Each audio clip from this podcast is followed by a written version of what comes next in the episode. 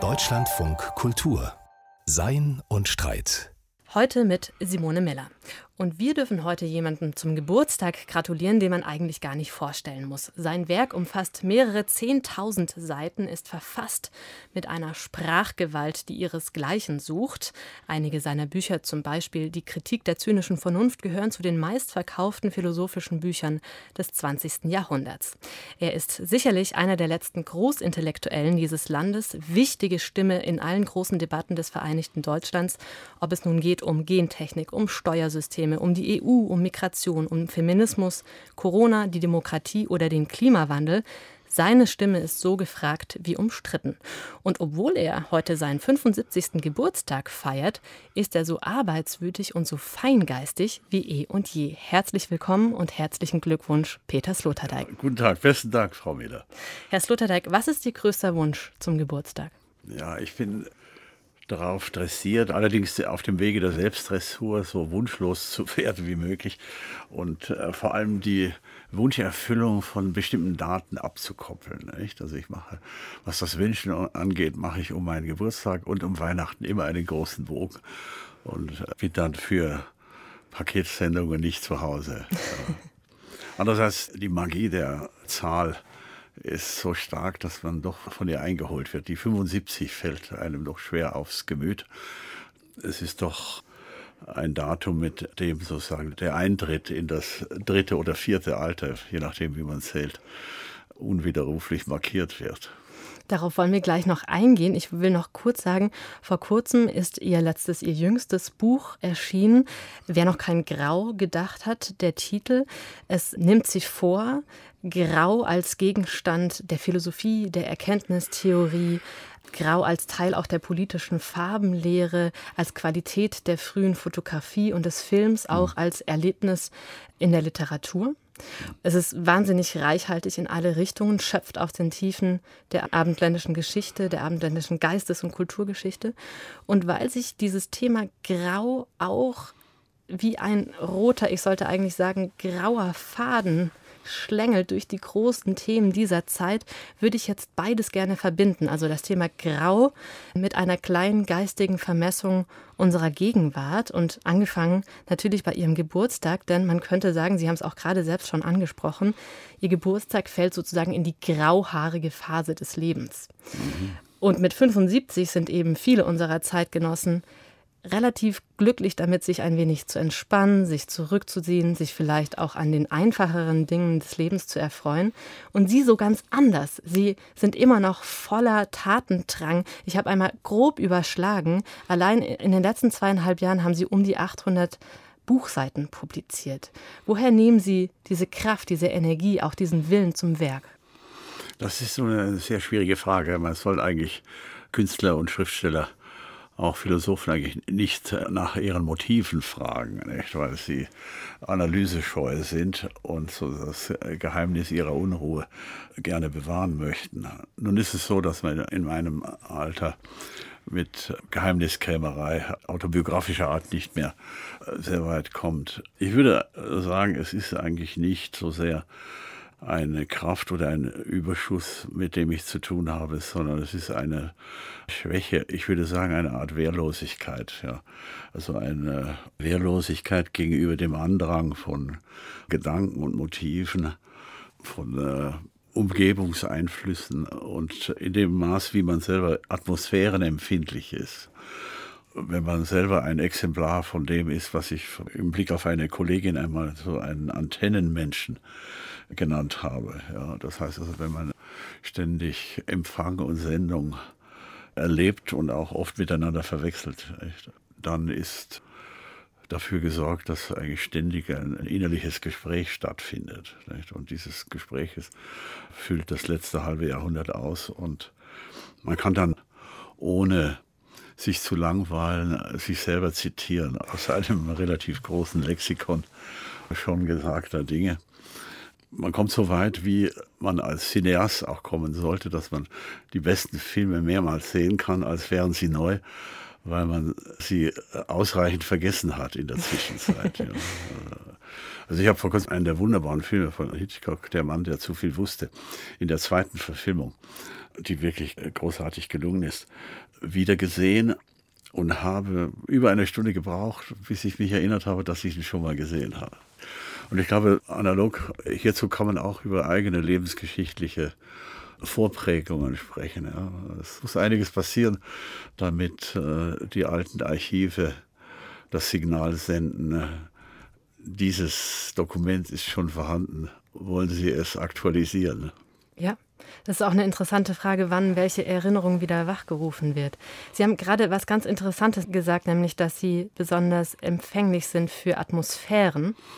Und vielleicht kann man die Frage auch so formulieren, zumindest hat mich Ihr Graubuch dazu inspiriert, Sie zu fragen, ob Sie, wenn Sie unsere Zeit, unsere Tage in einer Farbe beschreiben sollten, welche Farbe würden Sie dann wählen? Und haben Sie schon mal in einer andersfarbigen Zeit gelebt? Und was hat dann den mhm. Farbwechsel veranlasst? Also ich glaube, ich habe in meinem Leben ein, ein Stück von dem mitvollzogen, was ich in dem Buch als äh, eines der Hauptereignisse des 20. Jahrhunderts beschrieb, und zwar im Hinblick auf die Umstimmung der politischen Farblichkeit. Ich nenne das die Rot-Grau-Verschiebung. Die ist ungefähr aussehungsgleich mit dem Abenteuer der Sowjetunion. Dass wir überhaupt heute über die Sowjetunion in solchen Ausdrücken sprechen können, dass es eben ein Abenteuer war und eigentlich nur eine Episode und kein wirklich Geschichte machendes Ereignis. Das gehört zu den großen Prägungen unserer Gegenwart, das aus Rot-Grau wurde, das aus einem äh, sozusagen Menschheitsmorgen der Osten ist rot, eine Entwicklung sich ergeben konnte, die schon nach einem Jahrzehnt Diktatur und Bürokratie versprach und dies in immer weiter sich verstärkenden Ausmaßen. 20 Jahre nach der sogenannten Oktoberrevolution feierte die Tschecher im Bolschoi-Theater im Dezember 1937 20-jähriges Bestehen. Ja. Und dabei haben sich gegenseitig die Kommissare auf die Schulter geklopft und sich dafür Komplimente gemacht, dass sie beim Töten keine kleinbürgerlichen Hemmungen an den Tag legen, wenn es sich doch um Feinde handelt.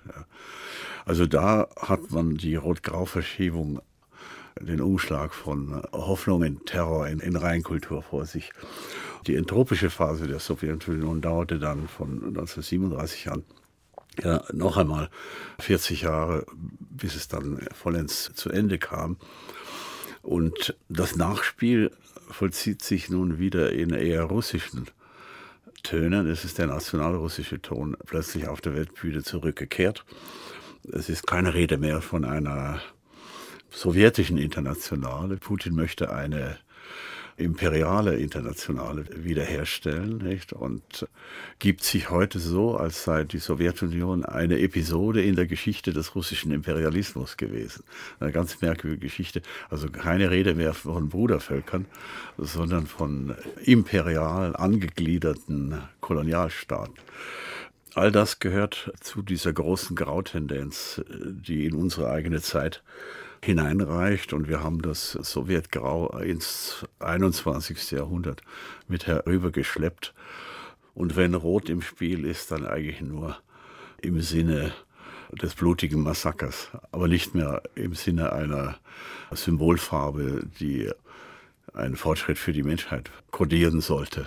Jetzt haben Sie Grau, also diesen Umschlag von Rot nach Grau, charakterisiert als einen Umschlag von einem Menschheitstraum hin zu einer Diktatur, hin zu einer erstarrten Bürokratie. Welche Farbe würden Sie denn unserem deutschen repräsentativ-demokratischen System zuweisen, dann im Kontrast? Nun, wir hatten, äh, als die Bundesrepublik gegründet worden ist, zunächst einmal einige Jahrzehnte christdemokratischer Prioritäten. Da war das klassische Schwarz der katholischen Politikrichtung mit ausschlaggebend. Nicht? Die Prägung auf, auf das Schwarz kam im 19. Jahrhundert zustande, als es den sogenannten Ultramontanismus gab. Das heißt, eine politische Bewegung, die von jenseits der Berge her, also das heißt aus Rom, ihre Weisungen empfangen hatte. Das ist in die Deutsche Zentrumspartei während der Weimarer Republik eingeflossen hat dort auch eine gewisse Rolle gespielt bei der Auslösung jener Krise, die dann auf Hitler zulief. Und nach dem Zweiten Weltkrieg hat sich der politische Katholizismus in Deutschland in der Gestalt der beiden Unionsparteien reorganisiert. Das eigentlich schwarze Element darin, also das Talarschwarz der römischen Herren, ist doch weitgehend verblasst und wir haben hier es auch mit einem dunkelgrau zu tun. Und grau sind auch alle, oder angegraut sind auch alle anderen politischen Symbolfarben. Das Rot der Sozialdemokratie hat sich ja auch in einen, äh, günstigstenfalls in ein Rosa verwandelt. Der deutsche Liberalismus hat sich gerne mit der Farbe Gelb bekleidet. Gelb liegt in der vollen Sonne, da sieht man die grauen Haare nicht so sehr. Nicht? Aber wie man erkennt, müssen auch jetzt äh, auch äh, Politiker der liberalen Partei in erstaunlich kurzer Zeit sich einige graue Haare wachsen lassen. Denn es ist ja nicht einfach, im Amt Dinge tun zu müssen, die gegen die persönliche Überzeugung laufen. Das ist aber heute bei allen Politikern im Amt so. Man staunt ja nicht wenig darüber, wenn man einen Politiker der Grünen Partei davon sprechen hört, dass man wieder mehr in Kohlekraftwerke investieren müsse. Das spricht aber dafür, dass Politik eben ein Beruf ist, der nicht nach deinen Überzeugungen fragt, sondern in dem ständig deine Schmerzgrenze neu ausgetestet wird. Nicht? Und in dem Fall kann man sagen, dass sowohl Lindner als auch Habeck als die exemplarischen Schmerzensmänner der deutschen Gegenwart durch die Medien ziehen. Der eine bekommt mehr Streicheleinheiten und der andere zusätzliche Prügel zusätzliche Pein. Ja, wir sollten darauf auf jeden Fall noch zu sprechen kommen. Ich würde jetzt ganz gerne nochmal, Sie haben den Ukraine-Krieg schon angesprochen. Das ist natürlich ein wahnsinnig bestimmendes Thema seit Ende Februar hier. Und auch da sind wir sehr schnell konfrontiert mit dem Grau. Es ist nämlich das Grau des Schutzes, das Grau der Trümmer, der Häuser, die zerbombt worden sind, vielleicht auch das Grau der Gesichter, die alles verloren haben. Und kontrastisch hebt sich da sehr stark das Gelb und das Blau der ukrainischen Flagge ab. Vielleicht auch das dunkelgrün des T-Shirts von Zelensky, der im immer selben T-Shirt vor die Kameras mhm. tritt. Also man könnte fast den Eindruck haben, dass hier die Farben der mhm. freien Nation anklagen, das Grau der Verwüstung. Mhm. Und ich frage mich, hatte Hannah Arendt recht, wenn sie sagte, dass Freiheit so ziemlich der einzige Wert ist, für den moderne Menschen ihren Tod riskieren? Ja, man spürt in einem solchen Satz natürlich auch die vergehende Zeit. Sie spricht sicher vom Zenit eines Zeitalters aus, in dem der Zweite Weltkrieg eigentlich als ein großer Freiheitskrieg oder Befreiungskrieg geführt worden ist. Wir haben seither mindestens ein zusätzliches Jahrhundert einer mehr und mehr konsumistisch orientierten Lebensgestaltung erfahren. Der Freiheitsbegriff selber hat sich deswegen auch umakzentuiert. Er enthält jetzt mehr Freiheit in Bezug auf luxuriösen Konsum, auf, auf Hedonismus, auf Luxusmobilität insbesondere. Nicht? Der Satz von Hannah Arendt bleibt wahr, wenn man ihren Freiheitsbegriff mit ein paar Bindestrichen erweitert und dann eben auch von Bewegungsfreiheit spricht, von Konsumfreiheit, von Reisefreiheit. Das ist ein ganz wesentliches Element, das für zeitgenössische Menschen sehr bedeutend geworden ist, weil wir allesamt inzwischen äh, multifokale Lebensweisen ausgebildet haben. Und wenn es nur die jährliche Ferienreise ist, die den zweiten Fokus ausbildet, die Menschen unserer Zeit sind andere als jene, die für die Hannah Arendt gesprochen hat.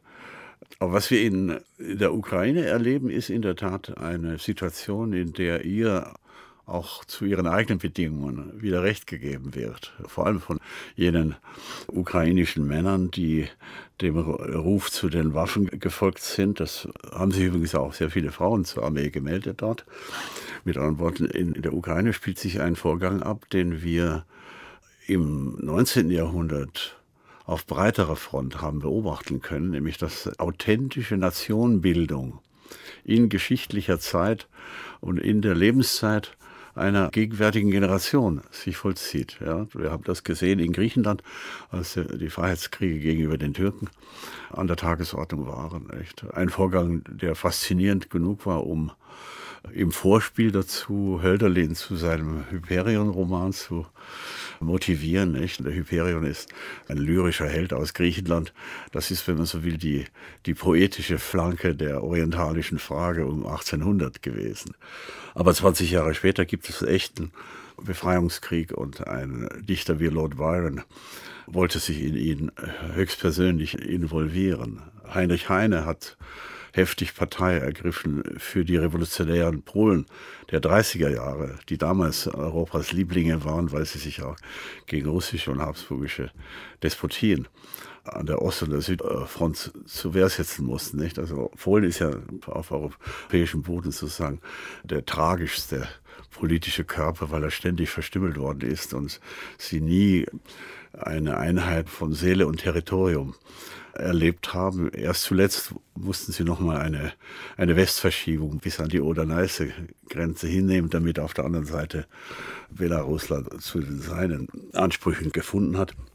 Kurzum, also diese Ausbildung authentischer Nationen, wo eine Nationalbevölkerung da ist, die ihr Territorium mit ihren Gefühlen auskleidet und auch mit ihren Rechtsgefühlen mit ihrem Anwesenheitsrecht, mit ihrem Selbstbestimmungsrecht richtig ausfüllen, das haben wir äh, für unsere eigene Lebenszeit eigentlich nicht mehr erwartet, weil wir geglaubt haben, auf europäischem Boden sind die Nationenwertungen, wenn sie denn stattfinden sollen, schon vollzogen. Es hätte die Jugoslawienkrise der frühen 90er Jahre ein Vorbote dessen sein können, was wir heute wieder erleben, weil dort haben sich Unternationalitäten aus der Südslawischen Union separatistisch voneinander getrennt. Und wir sehen ja auch, wie in äh, Ostspanien die katalonische Unruhe keineswegs ausgeglichen ist. Also die Luft ist nach wie vor gefüllt mit Impulsen, die auf Nationwertungen hindeuten. Wir haben geglaubt, dass das ein afrikanisches Thema ist, seit dem großen afrikanischen Jahr 1960, als ein gutes Dutzend Staaten auf einen Schlag aus der französischen Unabhängigkeit hervorgegangen waren. Aber wir mussten eigentlich erst lernen, dass der Zusammenbruch der Sowjetunion auch eine postkoloniale Bedeutung hatte. Wir haben dies immer unter völlig anderen Gesichtspunkten zu kommentieren, uns angewöhnt, weil wir nur geglaubt haben, es ist eine ideologiegeschichtliche Angelegenheit und die Reaktorstäbe der sozialistischen Kraftwerke sind abgebrannt. Nicht? Aber nein, das imperiale und koloniale Hintergrundgeschehen ist nach wie vor da. Und was wir heute beobachten und mit Entsetzen beobachten, nicht, dass vor den Augen der Weltöffentlichkeit ein großes Land, eine abtrünnige Provinz, jetzt äh, zur Kolonie machen möchte und dies misslingt, weil die Kolonie in sich bereits diese neue politische Form eines authentischen Nationalstaats anzunehmen im Begriff ist. Und was wir da sehen, äh, hat die Gestalt eines Unabhängigkeitskrieges. Deswegen also, auch die Frage mit ist, Hannah Arendt. Ja, also was wir erleben, ist ein Unabhängigkeitskrieg. Und äh, die Serie der Unabhängigkeitskriege ist offenkundig nicht zu Ende. Die Amerikaner haben den ihren in den 70er, 80er Jahren des 18. Jahrhunderts äh, geführt. Die Schweizer haben den ihren ab 1848 spätestens definitiv gewonnen. Besitzen da seither also eine sehr, sehr kräftige republikanische nationale Identität, die allerdings jenseits der ethnischen Selbstdefinition liegt. Das ist eine ganz, ganz ungewöhnliche politische Beispiel. Figur. Das heißt, dass die Menschen schwören sich ein aufs Zusammenleben, aber nicht auf eine gemeinsame Kultur. Aber es ist eine starke Einschwörung. Nicht? Deswegen, das Wort Confederatio lässt ja fast das Wort Conjuratio, also Einschwörung, Schwurgemeinschaft, durchklingen. Und ich glaube, dass alle republikanischen Gebilde heute es lernen müssen, solche Einschwörungen zu machen, die jenseits der ethnischen Homogenität das Gelöbnis zu der gemeinsamen Anstrengung des Zusammenlebens beinhalten, über kulturelle Differenzen hinweg. Nicht? Denn mit der kulturellen Homogenität fördert man heute Bürgerkriege. Sehr interessante Perspektive. Verbunden mit den Grautönen des Kriegs sind aber auch die Grautöne der Energie, wie wir jetzt gerade lernen. Und es ist interessant, dass graue Energie, man nennt diejenige unsichtbare Energie, die nötig ist, um ein Produkt zuerst zu produzieren, dann zu lagern, zu transportieren und schließlich nach dem Verbrauch des Produkts das Produkt auch wieder zu entsorgen. Also das alles nennen wir graue Energie. Und wie omnipräsent diese graue Energie um uns herum ist, wird eben erst so richtig deutlich, wo jetzt der Öl- und auch der Gaspreis so wahnsinnig gestiegen ist. Tatsächlich lässt dieser Preisdruck, könnte man sagen, unsere schöne grüne Zeitenwende gerade vielleicht sogar platzen wie eine Seifenblase. Also man könnte meinen, der grüne Traum, der ergraut vielleicht schon bevor er wirklich reif werden konnte. Sie haben es vorher schon angesprochen. Mhm. Wirtschaftsminister Habeck muss jetzt mit Kohleenergie überbrücken. Könnten wir da, müssten wir da nicht vielleicht in Anlehnung mit Marx festhalten, die Geschichte der Menschheit ist eben nicht nur bedingt durch die Produktionsverhältnisse, sondern massiv auch durch die Energieverhältnisse. Und in unserer Lebensweise, in den Adern unserer Lebensweise fließt eben nach wie vor schwarzes Öl. Also seit einigen Jahrzehnten beobachtet man in der intellektuellen Aufarbeitung des neuen, dieses grünen Imperativs, der ja epochalen Charakters ist. Eine Tendenz, die Menschheitsgeschichte nicht mehr nur als Ereignisgeschichte, als politische Geschichte oder als äh, Serie von entstehenden und zerfallenden Reichsbildungen oder Königtümern oder Imperien zu schreiben, sondern es zeichnet sich eine Tendenz ab, etwas zu schreiben, was so auf der postmarxistischen Ebene genannt würde, die Geschichte der metabolischen Regime. Das heißt also die Geschichte der verschiedenen Stoffwechselsysteme, durch die das menschliche Ernährungs- und Wirtschaftsverhalten hindurchgegangen ist. Das führt zu Akzentverschiebungen, die nicht uninteressant sind, auch schon für die Vergangenheit. Aber sie machen natürlich noch zusätzlich klar, dass es ein Kurzschluss war, den Akzent auf das Proletariat zu setzen, um die Hauptenergiequelle der modernen Zeiten zu benennen. Also das Proletariat, äh, das Industrieproletariat ist zwar mit seiner muskulären Präsenz in den Fabriken ein ernstzunehmender Faktor und seine einfache Reproduktion, wie es in der Kapitalanalyse heißt, das heißt die Wiederherstellung seiner Arbeitskraft von Tag zu Tag und von Monat zu Monat, ist ein zentrales Anliegen innerhalb des sogenannten Kapitalprozesses. Ja. Aber es wurde zu wenig darauf geachtet, dass dieses äh, industrielle metabolische Regime in einem überwältigenden Ausmaß von einem nichtmenschlichen Akteur, nämlich der Kohle, mitgetragen worden war. Nicht? Und dass äh, hinter dem Proletariat, das ja schon eine gewaltige Größe darstellte, ein noch größerer Riese stand, nämlich in Gestalt eines fossilen Brennstoffes, der vielleicht 80, äh, 90 Prozent aller effektiven Energieprozesse Liefert betrieben hat, übrigens bei erschütternd niederen Effizienzraten. Also wie, wenn man bedenkt, wie viel bei einer klassischen Dampfmaschine verloren gegangen ist. Ne? Wie niedrig der Effizienzgrad der, der älteren Motorengenerationen gewesen ist. Dann fasst man sich an den Kopf und ein Riesenteil dessen, was Sie graue Energie nennen, fällt in den Bereich der Verschwendung, also der unzureichenden Ressourcen. Und leider nach wie vor. Also natürlich hat die Effizienz sich wahnsinnig gesteigert mit den neuen Modellen Modellen und heute sind wir wo an einer ganz anderen Stelle angelangt als ja, früher. Aber ja. gleichzeitig haben wir es immer noch zu tun mit Ineffizienzen, die dem Klima sehr abträglich ja, sind. Und natürlich auch mit einer enormen Überausrüstung. Nicht? Als ich mir mein erstes Fahrzeug gekauft habe. Das war so ein alter grauer VW Käfer, den man da seinerzeit für, ich weiß nicht noch, 1000 Mark irgendwie bekommen konnte. Das waren zwei Monate BAföG. der hatte noch diesen berühmten, diesen leicht nagelnden Klang eines 34 äh, PS Boxermotors. Äh, Sie sind zu jung, um den noch wirklich gut zu kennen. Hab ich nicht äh, ja, ja, aber für die ältere Generation ist es natürlich die, der Sound die, die der Stimme der tiefen, der, die Stimme der, wo man nicht einmal mit Thomas Mann sagen kann, der Brunnen der Vergangenheit ist tief. Auch die Talgstelle der Vergangenheit war eine andere und auch die Motoren der Vergangenheit klangen ganz anders. Man war hervorragend motorisiert. Das war, das Auto konnte 140 fahren auf einer glatten Strecke Heute finden Sie kaum noch ein Auto unter 100 PS. Ja. Ja.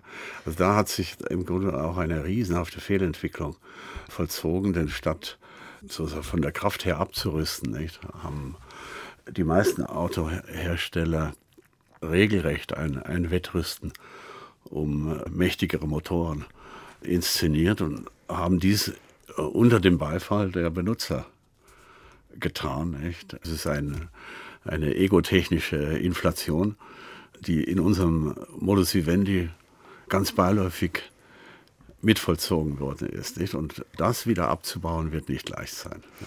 Lassen Sie uns noch mal ganz kurz zurückkommen auf Marx, denn für Marx war ja klar, wer das äh, emanzipatorische Subjekt sein sollte. Sie haben es auch vorher schon angesprochen, es war eben die Arbeiterklasse.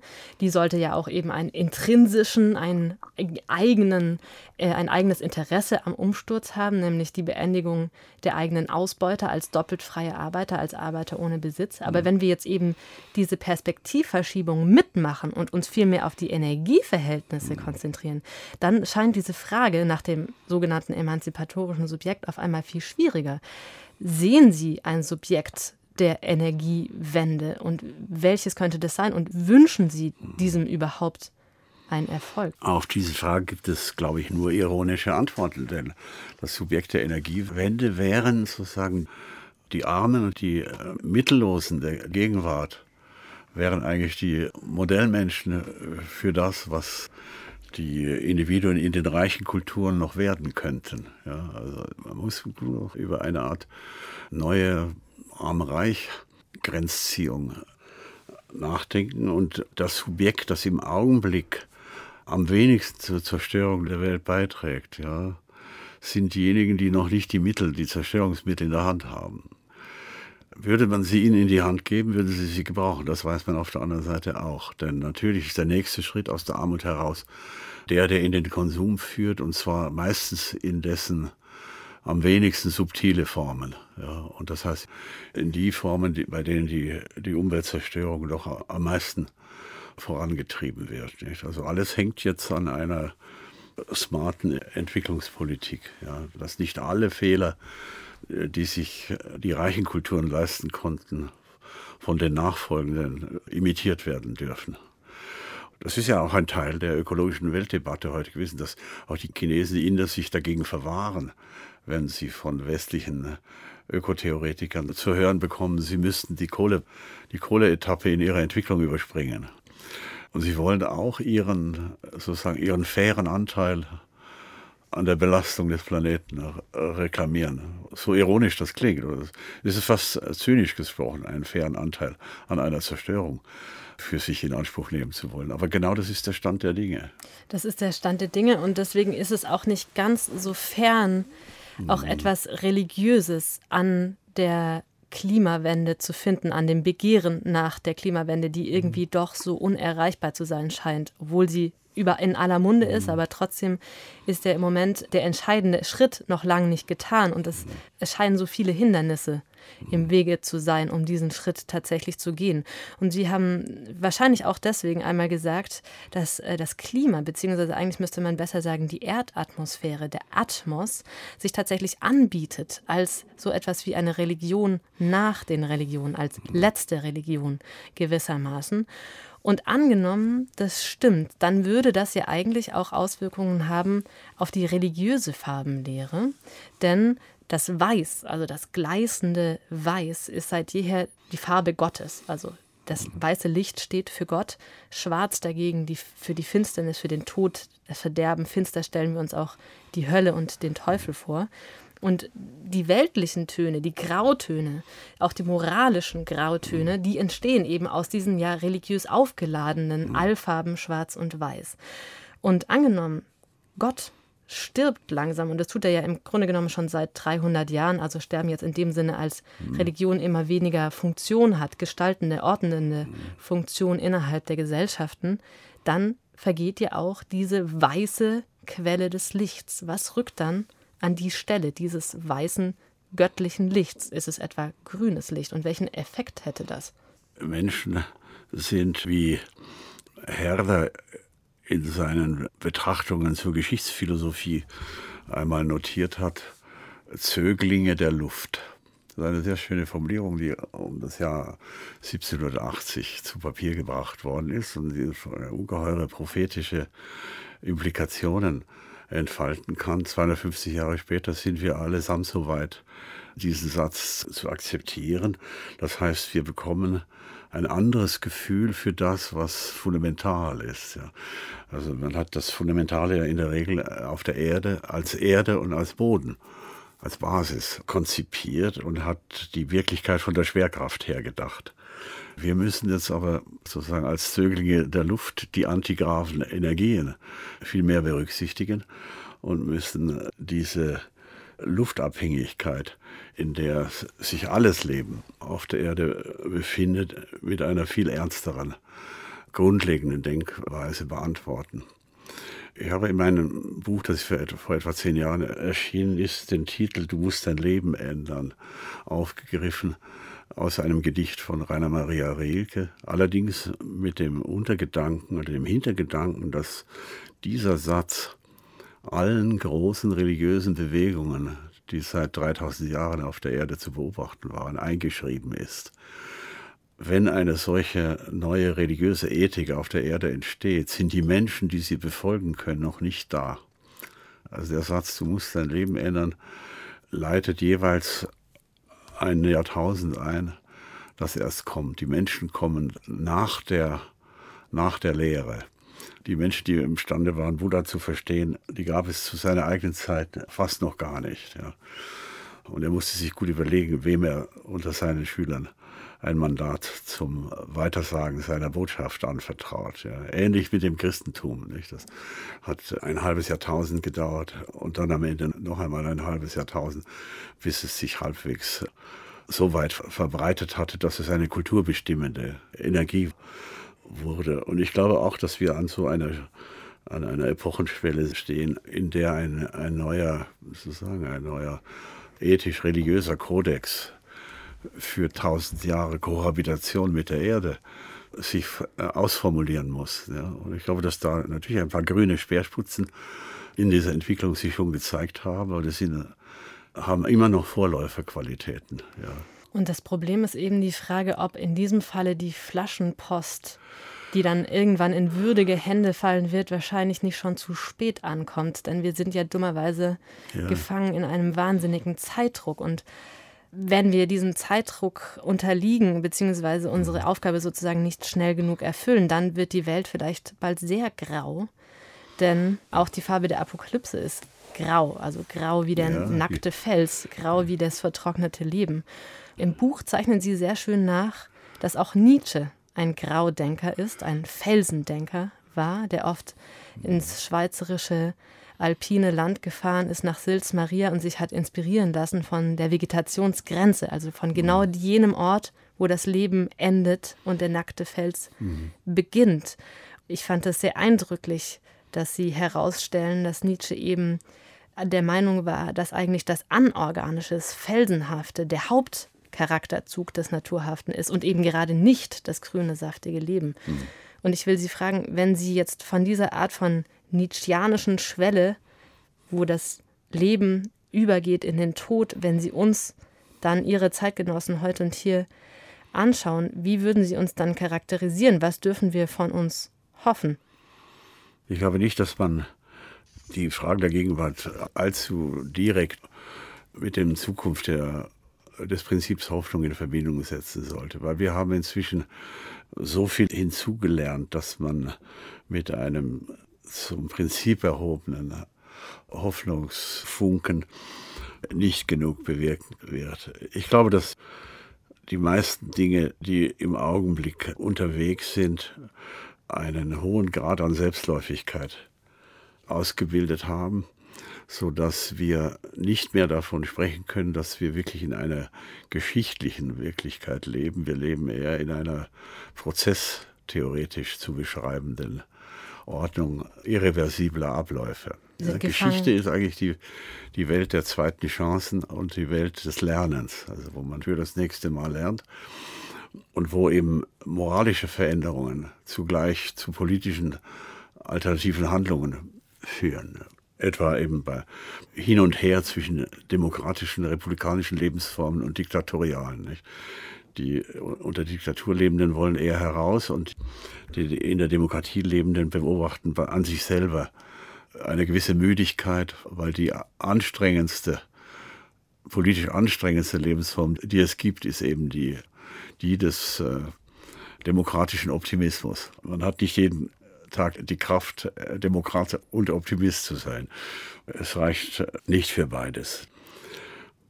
Daher bin ich der Meinung, dass wir in erster Linie keinen übertriebenen Aktivismus zulassen sollten, weil die Verwechslung von geschichtlichen Vorgängen, die in die Welt des Handelns gehören, und prozesshaften Vorgängen, in denen Ereignisse an Ereignisse anschließen, die Verwechslung zwischen diesen beiden Kategorien kann eigentlich nur zu fatalen Konsequenzen führen. Aber eine Nachfrage, sind Ereignisse nicht gemacht aus geschichtlichen Handlungen?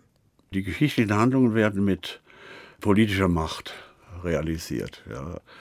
Wir erleben das im Moment vor unseren eigenen Augen an der östlichen Grenze, wenn ein Politiker glaubt, er kann Geschichte machen, indem er einen früheren Status der Beziehungen zwischen zwei Ländern, die jetzt zwei Länder sind, aber es nicht immer in der gleichen Weise waren. Er könnte einen früheren Status mit Gewalt wiederherstellen. Ja, das ist ein Ereignis, das innerhalb der Geschichte angesiedelt ist, weil sie ja auch aus einer großen Erzählung generiert worden ist. Auf der anderen Seite hat, was er nicht gesehen hat, ist die Tatsache, dass sich in der prozesstheoretischen Perspektive die Ukraine inzwischen selber ein neues Lebensmodell gegeben hatte und dass, dass das Land längst in einer Drift ist, die nicht mehr die geschichtliche ist, sondern es ist eine Drift in eine konsumistisch-posthistorische Gesellschaftsverfassung. Also meine Bedenken beziehen sich vor allem auf die Art von sozusagen ökologischem Aktivismus, in denen einzelne Faktoren wie zum Beispiel die Emissionen von Verbrennungsmotoren herausgegriffen werden und unter Vernachlässigung aller anderen Aspekte an, an solchen Einzelthemen ja, maximal radikale Programmveränderungen ansetzen. Das, das halte ich eigentlich für einen verkehrten Ansatz. Ja. Insbesondere deswegen, wenn es nur kleine Teile, kleine grüne Avantgarden in der Welt es tun, während 95 Prozent der Menschheit auf den alten Wegen verharren. Also es gibt noch keine wirklich effiziente grüne Internationale.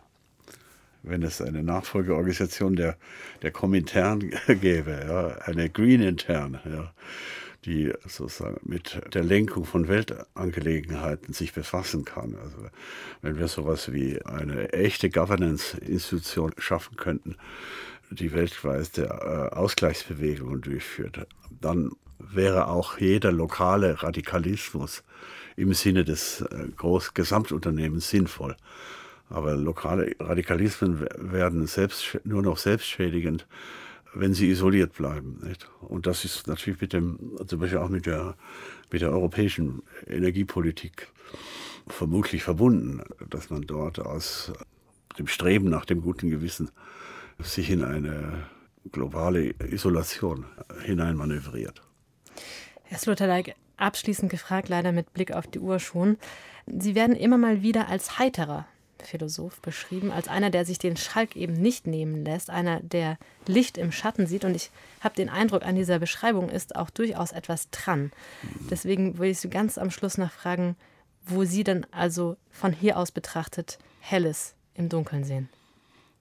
Wo die Helligkeit äh, ergibt sich ganz unfreiwillig für Menschen äh, als Wesen, die sozusagen in den Tag-Nacht-Rhythmus einbezogen sind. Und äh, ich finde, dass äh, allein der Anbruch eines neuen Tages mit so viel Helligkeit ausgestattet ist, insbesondere in diesen wunderbaren Junitagen, in denen hier in Berlin alles blüht, sodass ich eigentlich äh, zusätzliche sozusagen äh, Nahrungsergänzungsmittel der Heiterkeit nicht in Anspruch nehmen möchte.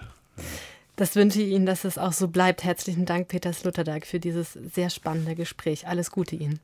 Ich danke Ihnen. Wir Menschen haben eine ziemlich seltsame Gabe. Wir können nämlich in die Zukunft sehen, jedenfalls ein bisschen. Und das unterscheidet uns von allen anderen Mitwesen auf diesem Planeten. Es ist also eine ziemlich spektakuläre Gabe. Aber irgendwie wirkt die Zukunft im Moment wie eine einzige Drohkulisse. Was, wenn der Krieg anhält? Was, wenn die Preise weiter steigen? Was, wenn die Corona-Pandemie sich wieder verschärft? Was mit der Klimaerwärmung? Irgendwie schaffen wir es nicht, das Vorausdenken auch sinnvoll zu nutzen. Aber woran liegt das? Darüber denkt jetzt David Lauer mit uns nach. Der Mensch ist das Wesen, das Zukunft hat. Das liegt an jener besonderen Gabe, die Platon und die Denker der Antike ins Staunen versetzte. Der Mensch kann nicht nur das Seiende, sondern auch das Nichtseiende erfassen. Jedes Tier interagiert mit seiner Umwelt. Es verändert das und wird seinerseits verändert von dem, wovon es umgeben ist. Aber es ist nur das real Gegenwärtige, mit dem nicht vernünftige Tiere interagieren können. Die Gabe des vernünftigen Denkens jedoch eröffnet dem Menschen eine Welt, die nicht nur alles umgreift, was der Fall ist, sondern auch das, was nicht der Fall ist. Das Aufbrechen des Nichtseienden im Sein revolutioniert die Stellung, die das Tiermensch zu seiner Welt unterhält. Es kann das, was nicht mehr ist, im Denken festhalten und vieles, was noch nicht ist, vorhersagbar machen. Und es vermag das, was nicht der Fall ist, aber der Fall sein könnte, rational planend herbeizuführen oder zu verhindern. Welcher Zuwachs an Welt und welcher Zuwachs an Macht. Es ist die zugleich welteröffnende und weltsprengende Kraft der Negation, des schlichten Nicht, die dem Menschen eine gestaltbare Zukunft überhaupt erst eröffnet. Deswegen hat er Zukunft wie kein anderes Tier. Er ergreift seine Möglichkeiten und trifft seine Entscheidungen, indem er aus einer gedanklich vorweggenommenen Zukunft auf seine Gegenwart zurückkommt. Heidegger nennt das die Sorgestruktur des Daseins. In der Gegenwart freilich gibt die faktische Verfassung dieser Sorgestruktur in erster Linie Anlass zu größter Sorge. Es ist überall dasselbe. Klimawandel, wir wissen seit Jahrzehnten, was getan werden müsste und tun es nicht. Ukraine-Krieg hätten wir seit der Krim-Annexion kommen sehen müssen. Russisches Gas, wie konnten wir uns sehenden Auges in eine solche Abhängigkeit begeben? Corona, der Herbst wird furchtbar, wir wissen es alle, Warnung um Warnung verhallt, unternommen wird, im Moment jedenfalls nichts. Der Grundton der gegenwärtigen politischen Debatte ist ein selbstanklägerisches Wir hätten können, wir hätten müssen, wir hätten sollen. Hätte, hätte, Sorgestruktur, um Heidegger beinahe zu zitieren. Wie kann es sein, dass wir die Gabe der Zukünftigkeit in so desolater Weise missachten? Auffällig ist, dass der Zukunftsbezug im Bereich des Wissens besser zu funktionieren scheint als im Bereich des Handelns. Es hapert nicht an Einsicht, sondern an Entschlossenheit. Woran liegt das? Kant hat es unverblümt ausgesprochen. Die bloß theoretische Einsicht in das Richtige als solche motiviert niemanden, das Richtige auch zu tun. Es bedarf einer Triebfeder. Manche Moralphilosophinnen waren und sind der Ansicht, dass es eine Form praktischen Wissens gibt, das diese Triebfeder bereits in sich enthält. Das Richtige zu wissen und es zu tun wären dann eins. Aber diese Form des Wissens ist schwer zu erlangen weil sie lebenslange vollendete Charakterbildung erfordert. Für Normalsterbliche sind die Triebfedern, die zum Handeln motivieren, von gröberer und häufig ganz äußerlicher Natur, in Gestalt von Anreizen und in Aussicht gestellten Belohnungen. Und hier liegt das Problem. Denn wenn es um die Befriedigung konkreter Bedürfnisse geht, so übt das sinnlich greifbare Seiende in der Gegenwart immer die größere Anziehungskraft aus, als das bloß vernünftig vorstellbare Nichtseiende einer besseren Zukunft. Was man hat, hat man. Das vernünftige Tiermensch ist eben auch und für immer Tier. Der Mensch hat Zukunft. Das ist seine Chance. Wenn er sie nicht ergreift, mag man zu zweifeln beginnen, ob er eine Zukunft hat. Tja, vorausfühlen müssten wir können. Der philosophische Wochenkommentar von David Lauer war das. Und damit geht diese Ausgabe von Sein und Streit, diese Philosophiesendung zu Ende. Vielen Dank fürs Interesse und bis zum nächsten Mal, sagt Simone Miller.